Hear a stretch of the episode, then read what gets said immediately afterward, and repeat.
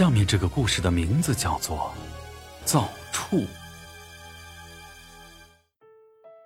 这从古至今呢，都有不少离奇失踪的人。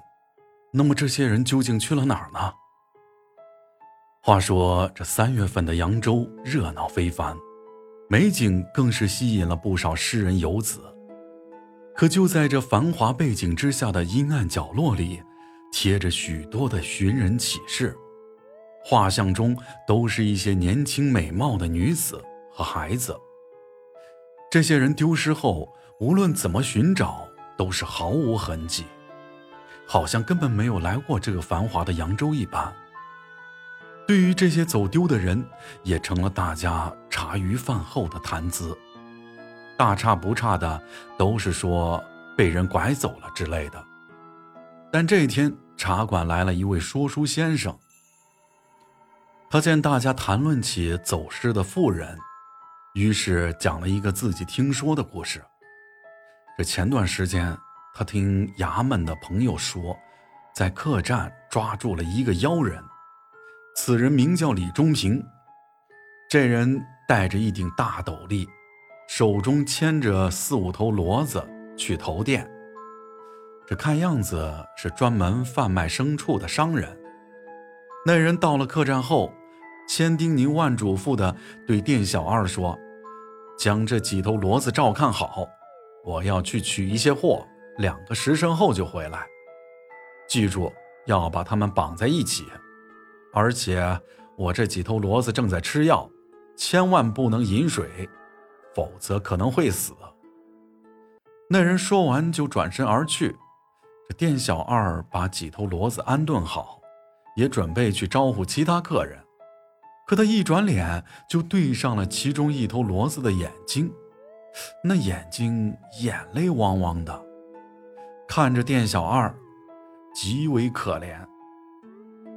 如此炎热的天气，不给牲畜饮水，这是得了什么病啊？吃药饮水会死？这不过要是热的得了马瘟，我们可赔不起呀。这于是店小二专门打来了一桶水，喂给。这几头骡子喝，那几头骡子见了水就大口的喝起来。就在小二转身想要去干活的时候，他的身后突然冒起了阵阵白烟。就在白烟之中，喝水的几头骡子起了变化，骡子竟然变成了年轻美貌的女子。这可把店小二给吓得要死，他以为自己碰到了骡子精。也顾不上询问，连滚带爬的去找店掌柜。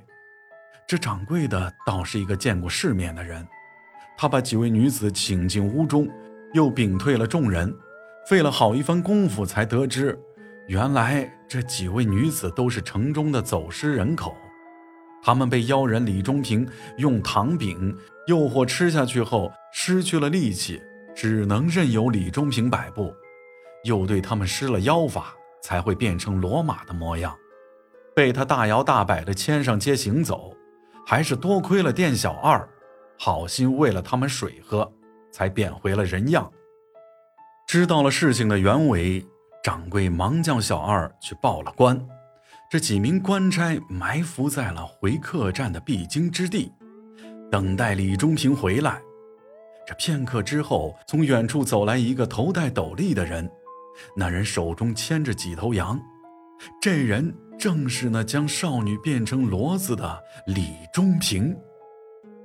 几名官差寻找时机，等他进屋后，将门堵死，一拥而上，将其生擒活捉。到了大堂之上，但是那人的嘴还是硬得很，说自己只是一个普通的商人。可当让他牵回的几只羊喝了水之后，这李忠平就开始慌了。果然，那几只羊在喝水之后就变成了孩童。官府老爷一看，这人果然会妖法，将人变成牲畜，便对他用了刑，想让他说出背后之人以及如何施法。这没想到李忠平嘴倒硬得很，死活不肯说出到底是谁密谋了这一切。最后挺不过，被乱棍打死。至于法术是如何施展的，也就无人得知了。那人的尸首被连夜扔到了乱葬岗，可据说第二天再去看时，那人的尸首已经不见了。好了，本期故事到此结束。如果喜欢洛哥讲的故事，就请分享给你的朋友吧。